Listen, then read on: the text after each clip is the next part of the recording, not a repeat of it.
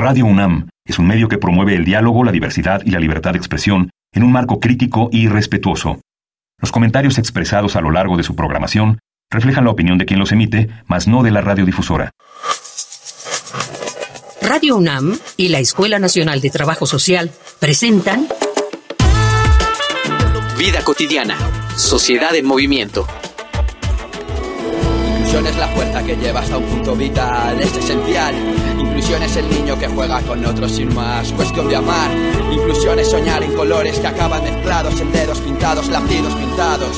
Y un solo cuadro. Hola, ¿cómo están? Bienvenidos a este su programa Vida Cotidiana, Sociedad en Movimiento. Estamos aquí en el 96.1 FM Radio UNAM Hoy viernes 4 de la tarde y hoy les vamos a platicar de cosas muy interesantes como cada viernes. Nos encanta tenerlos con nosotros. Mi nombre es Gloria Tocunaga y les doy la más cordial bienvenida. En esta nueva emisión les vamos a hablar del Día Internacional de las Personas con Discapacidad. Este será el 3 de diciembre y hoy hablaremos de la inclusión efectiva para esta población. Quédate con nosotros y escúchanos. Recuerda que si quieres proponer alguna temática para tratar en este programa Vida Cotidiana, este es tu espacio. Ponte en contacto con nosotros a través de las redes sociales de la Escuela Nacional de Trabajo Social. Facebook, Escuela Nacional de Trabajo Social, ENTS, UNAM.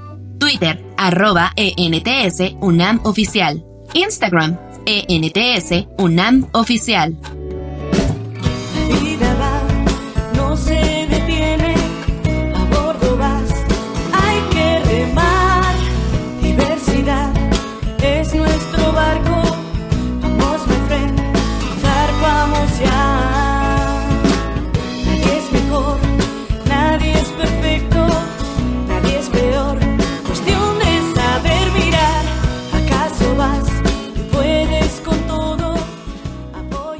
Ya sea que vayas al trabajo o a la escuela, piensa en sus instalaciones.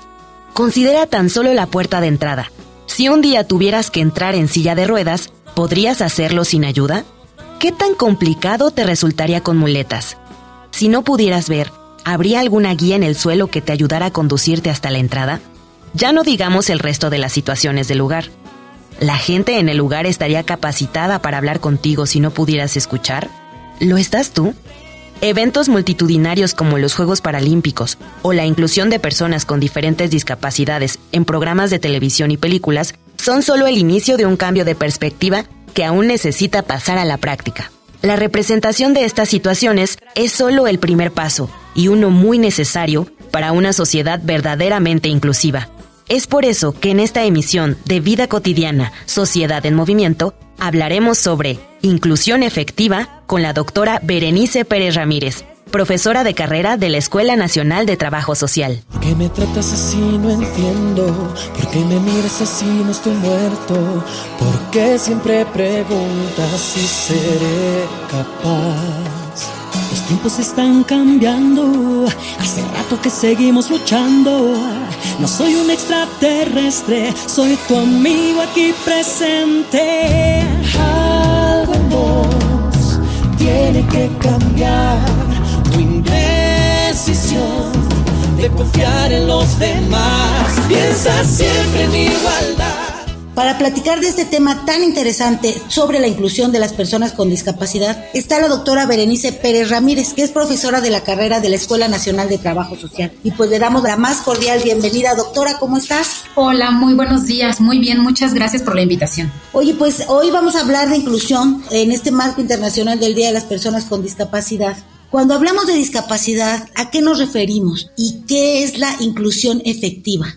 Diría que la discapacidad es una condición de vida, de inicio es una condición de vida y que refiere usualmente a personas que tienen alguna deficiencia, si es como se le conoce, digamos, en, conceptualmente una deficiencia física, una deficiencia intelectual, sensorial o psicosocial. Recientemente hay ya movimientos de personas con enfermedades raras o con, con enfermedades, distintos tipos de enfermedades crónico-degenerativas, que también se están uniendo en eh, lo que se conoce el movimiento de personas con discapacidad. Entonces, digamos que la enfermedad o las enfermedades también serían un elemento a considerar en esta condición de vida. Pero también la discapacidad es una categoría, por así decirlo, que aglutina a muchas personas y es una categoría profundamente relacional y política que nos permite repensar lo que hemos considerado como normalidad en nuestras sociedades. Entonces, diría por un lado que es una condición de vida, pero también una categoría para repensarnos constantemente sobre aquello que consideramos normal.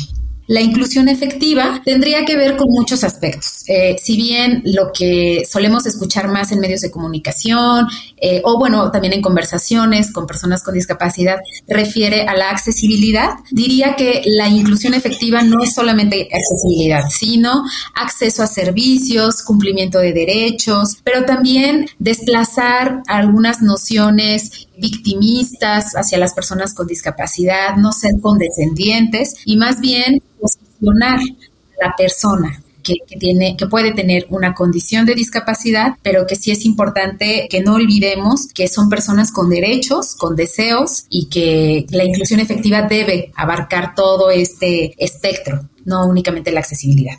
Eh, doctora, y cuando eh, antes se hacía inclusión que no era efectiva, es decir, ¿también hay una inclusión que no es efectiva? Pues en realidad en, la academia, que es donde se ha elaborado mucho más en torno a este concepto de inclusión, más bien en la academia lo, de lo que se habla es que antes se pretendía la integración de las personas con discapacidad y ahora es muy cuestionado ese concepto de integración porque no nos remite a que haya cambios importantes en los espacios laborales, en los espacios comunitarios, en los espacios sociales, sino que únicamente la persona con discapacidad debía, era su responsabilidad integrarse a los distintos espacios. Sin embargo, la inclusión remite a otra cosa. La inclusión remite a que no es solamente que la persona pueda sumarse en procesos o relaciones comunitarias, escolares, laborales, etcétera, sino que esos mismos espacios también deben trastocarse, deben modificarse, porque en sí mismos muchos de estos espacios son inaccesibles o generan muchos obstáculos para la plena participación de las personas con discapacidad. Entonces, digamos que el término de inclusión ya en sí mismo es un término que actualmente se utiliza muchísimo y que cuestiona el viejo término de integración. Y ahora, para la inclusión efectiva, ¿qué elementos debemos considerar?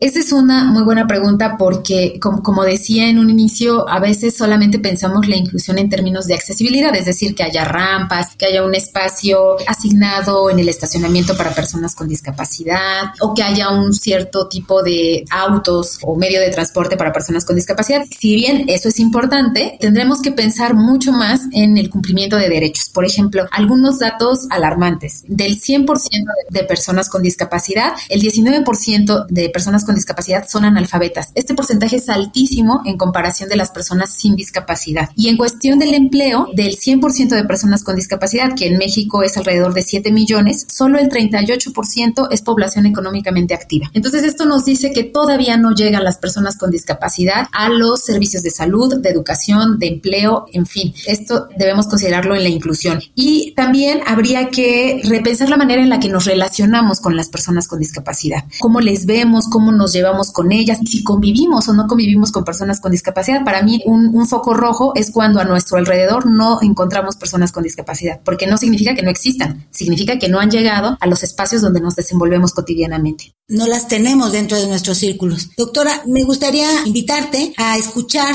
una infografía social. Nos la prepara la producción con la Escuela Nacional de Trabajo Social. Algunos datos sobre este tema que estamos platicando muy interesantes. Vamos a escucharla. Infografía social. Vamos a ponerle más hora al día, vamos a crecer para que haya más sabiduría, vamos a dejar de querernos un poco más y vamos a echarle una mano al que está detrás, vamos a quitarnos la rebeldía, vamos a pelearnos con quien se lo merecía, vamos a cuidar la mano que da de comer, aunque tu alma de noche no duerma bien. El Día Internacional de las Personas con Discapacidad fue declarado el 3 de diciembre de 1992 por la Asamblea General de las Naciones Unidas y tiene por objetivo promover los derechos y el bienestar de las personas con discapacidad en todos los ámbitos de la sociedad y el desarrollo, así como sensibilizar sobre su situación en todos los aspectos de la vida política, social, económica y cultural. De acuerdo con la ONU, a nivel mundial hay alrededor de un billón de personas con discapacidad física y 85 millones de personas con algún tipo de discapacidad en América Latina y el Caribe. Lo que representa alrededor del 15% de la población total. Se calcula que el 46% de las personas mayores de 60 años son personas con discapacidad. En México, según datos del INEGI, aproximadamente 7.168.178 personas tienen discapacidad o alguna condición mental, de los cuales solo el 76% cuenta con afiliación a servicios de salud. De esta población, el 45% son personas mayores, el 31% personas adultas, el 12% jóvenes y 13% niñas y niños. El entorno juega un papel fundamental en lo que somos, lo que podemos hacer en nuestra vida y en cómo podemos vivirla. Sin embargo, el entorno continúa siendo desfavorecedor para este grupo de personas, al existir numerosas deficiencias que imposibilitan su integración y accesibilidad en la sociedad. Un aspecto importante para eliminar las barreras que dificultan la autonomía de las personas con discapacidad es la integración en todos los niveles, desde la toma de decisiones a nivel político, social, económico y cultural es necesario adaptar y modificar los entornos inmediatos, como las edificaciones, las viviendas y los espacios de uso común. Se trata de construir un cambio cultural y de aptitudes que centre su acción en el valor de las personas, en su diversidad e inclusión. No solo se trata de mejorar el funcionamiento del entorno, sino de que sea vivido y compartido por todos. ¿Qué le voy a hacer si yo no quiero que el océano sea tan profundo? No, no. ¿Qué le voy a hacer si yo en lo pequeño encontré la fuerza de mi mundo? Oye, ¿qué le voy a hacer si yo pienso que yo y nosotros sumamos uno? ¿Qué le voy a hacer? Y es que gotas sobre gotas somos olas que hacen mares. Gotas diferentes pero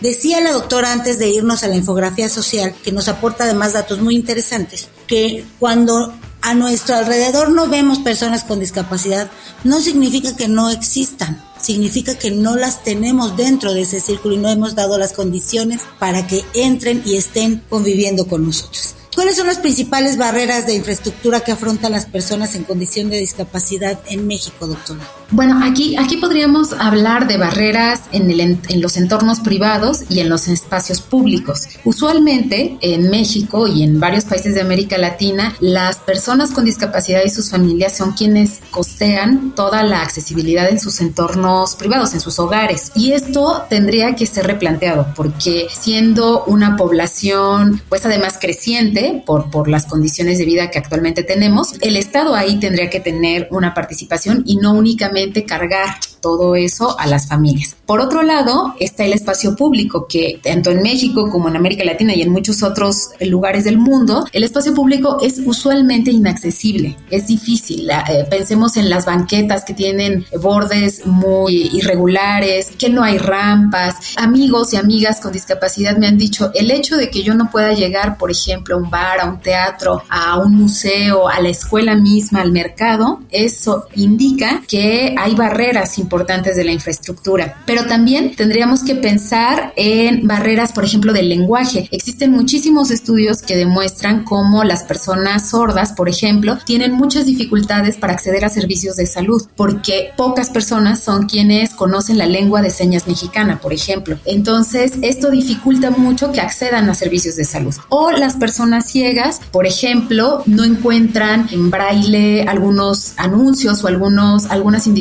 para moverse en el transporte público o para llegar a un edificio gubernamental. Esto también habla de barreras importantes. Entonces, lo que se apuesta actualmente es por hablar del diseño universal, que serían pensar en productos, entornos, programas y servicios que puedan utilizar todas las personas, no únicamente personas con discapacidad, sino que los espacios cada vez puedan hospedar de mejor manera a todas las personas. La inclusión efectiva, esta que estamos hablando y que queremos impulsar y entendemos que ese es el concepto y son las acciones que debemos abordar como universidad, como instituciones públicas, privadas, ¿impacta esta inclusión efectiva en el desarrollo de las personas o cómo podemos aportar para el desarrollo de las personas teniendo en cuenta este concepto?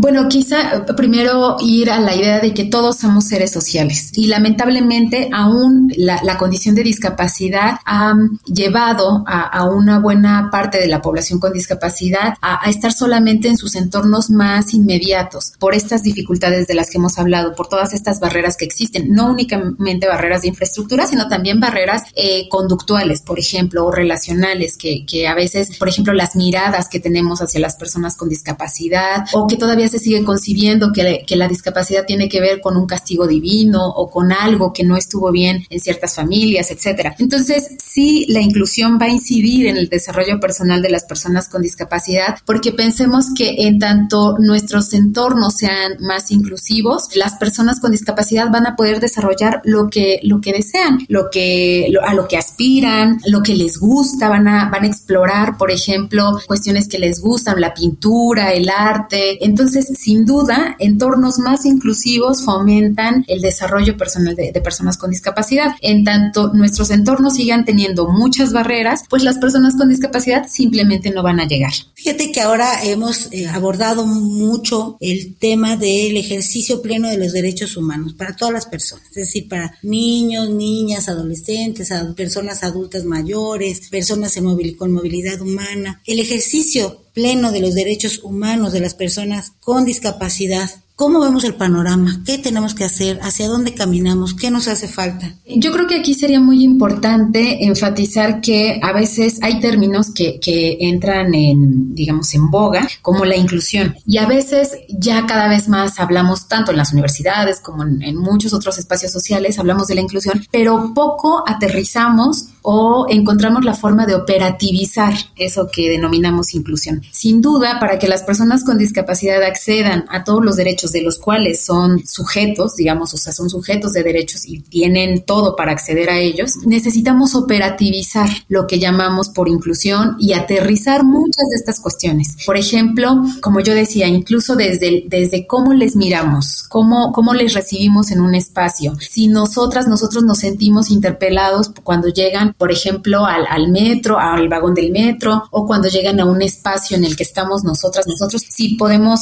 estar atentas y atentos a que, eh, por ejemplo, no haya un obstáculo para que se puedan mover en la silla de ruedas o para que puedan caminar con el bastón blanco las personas ciegas. Eh, es decir, que, que para la garantía de derechos, la inclusión no únicamente se quede en el discurso, debemos estar, em, debemos dejarnos tocar por la condición de discapacidad y también eh, dejarnos tocar por todos los aprendizajes, enseñanzas que tienen las personas con discapacidad para darnos. Y en esa medida en la que nos involucremos y nos sentamos parte de ese entorno que ha sido hostil con ellas y con ellos, en esa medida podemos abonar a la garantía de sus derechos. Y en este sentido, quisiera invitarte, doctora, a escuchar la voz de universitarias y universitarios con discapacidad que opinan y nos dan su punto de vista sobre la inclusión efectiva. Vamos a la sección Voces en Movimiento.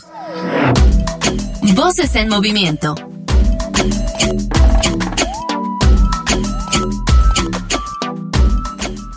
Hola, buenas tardes. Yo soy Juan Valentín Margas Marcos, tengo 22 años, soy estudiante de la carrera de Trabajo Social en la Escuela Nacional de Trabajo Social de la UNAM y también soy deportista de básquetbol sobre silla de ruedas. Considero que en su mayoría los espacios que frecuento son accesibles ya que hay rampas, hay elevadores. Sí, en su mayoría porque también debido pues justo a que utilizo silla de ruedas, trato como socialmente es erróneo, ¿no? Porque trato de evitar lugares que sé que solo hay escaleras o espacios que en los que solo sé que, que no tengo esa accesibilidad, ¿no? Entonces, en su mayoría, pues no sé, andando en la calle, accediendo a alguna plaza, en casa o en la escuela, pues sé que son lugares que tengo esa accesibilidad y que son, pues, en su mayoría o mayor parte de cada lugar es accesible. Considero que es importante para que haya una pues verdadera inclusión de las personas con discapacidad pues en distintos espacios. Que la gente sea como consciente de que las personas con discapacidad pues también tenemos derechos no derechos recreativos a, a utilizar los espacios. No sé en las áreas académicas considero necesario sobre todo la parte de la infraestructura que haya rampas que haya elevadores incluso que el personal administrativo, académico, pues esté como capacitado también para que en ciertos casos en el que la persona con discapacidad requiere apoyo, pues estas personas pues sepan apoyarlas realmente o pregunten, oye, ¿qué es lo que necesitas o cómo te apoyamos, no? ¿Cuáles son pues, tus necesidades? No simplemente el hecho de querer incluir, pues no significa que se haga de una manera correcta. Realmente incluir desde el punto en que se empieza a investigar, a, planificar pues a las personas con discapacidad. Piensa siempre en igualdad, danos la oportunidad,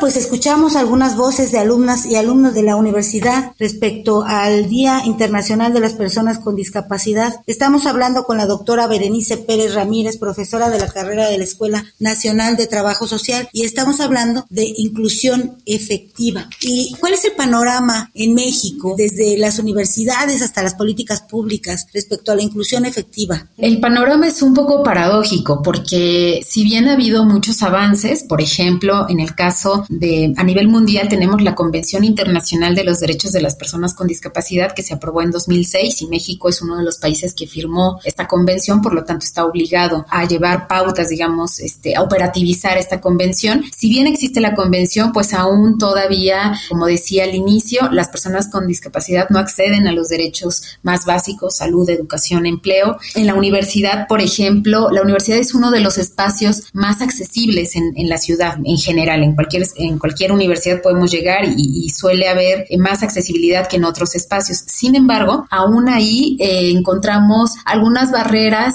que impiden que las personas con discapacidad lleguen a la educación universitaria y cuando llegan les es muy difícil mantenerse durante toda su formación y, mucho más egresar de la, de la universidad. Entonces diría que es muy importante eh, la participación activa de las personas con discapacidad en las políticas públicas, especialmente en, aquellos, en aquellas políticas y programas que les afectan directamente. Esto es muy importante. Ellas y ellos tienen que llegar a las tribunas, tomar la voz y, y hacer leer porque no hay personas que conozcan mucho mejor las barreras que ellas y ellos. Entonces, eh, su participación en la elaboración de políticas públicas es decisiva para que éstas también estén contemplando presupuestos, pero también acciones muy concretas que les beneficiarán en su vida cotidiana. Es decir, tenemos que hacer políticas públicas y normatividades de las diferentes instituciones, pero con ellos, no sin ellos. Sí, sí, sí, exacto, porque incluso uno de los lemas del movimiento de personas con discapacidad es nada de nosotros sin nosotros. Claro. Y, me parece que esta, esta frase refleja muy bien lo que históricamente han vivido. Se han, se han escrito muchas cuestiones, se han estudiado muchas cuestiones, pero sin preguntarles a ellos y ellas qué opinan de eso, e incluso de la misma noción de discapacidad. Desde nuestros espacios personales, con un enfoque social, ¿cómo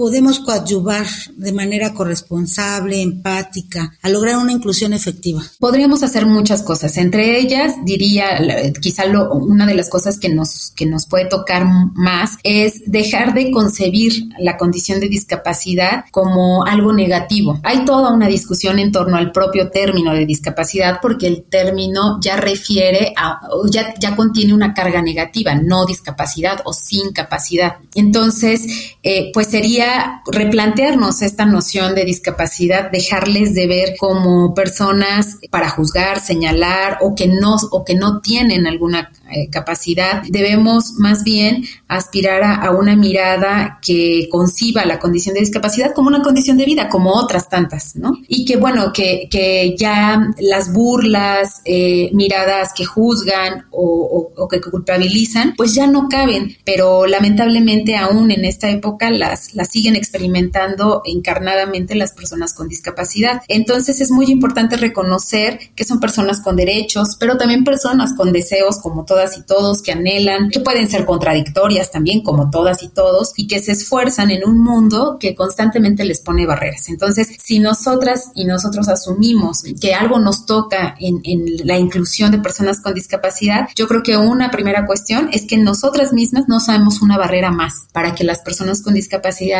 accedan a espacios y alcancen lo que anhelan y efectivamente no ser una barrera, ya no cabe eh, las burlas, los señalamientos, porque ya, pues que creo que ya estamos entrando en una etapa en donde tenemos que pensar que todos somos diferentes y todos aportamos diferentes cosas a, la sociedad, sobre todo en, en, universidades como la universidad nuestra, es nuestra máxima casa de estudios, que por mucho tiene mucho que aportar en las diferentes profesiones y disciplinas respecto a este tema, desde la arquitectura hasta el trabajo social, en donde tenemos que ver también todas las dinámicas sociales y que podemos aportar en los diseños de políticas públicas, de protocolos, de normatividades que nos permitan mejorar la vida de las personas, de todas las personas, de las personas en general, de todas las personas tan diferentes como somos. Y doctora Berenice Pérez Ramírez, como cierre un comentario, un último comentario que nos quiera regalar. Les invitaría a eso, a que nos dejemos tocar, implicar con las personas con discapacidad y en esa medida, en la medida que también nuestros círculos y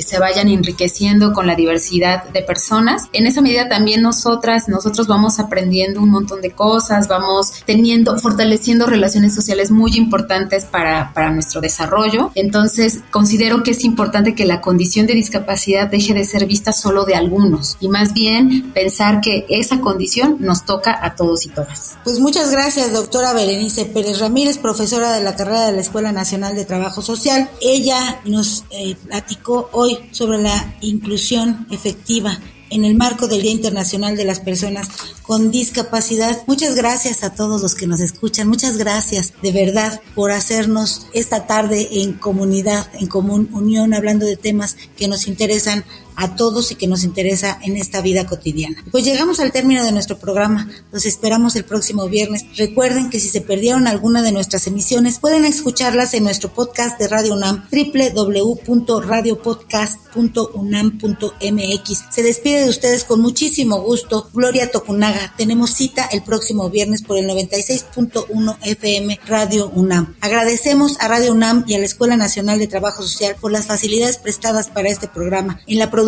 José Luis Tula, en la información Carolina Cortés, Mario Conde y Carla Angélica Tobar, en la coordinación la licenciada Roxana Denise Medina Guzmán. Gracias a todos los que hacen posible este programa. Muchas gracias, nos escuchamos la siguiente semana.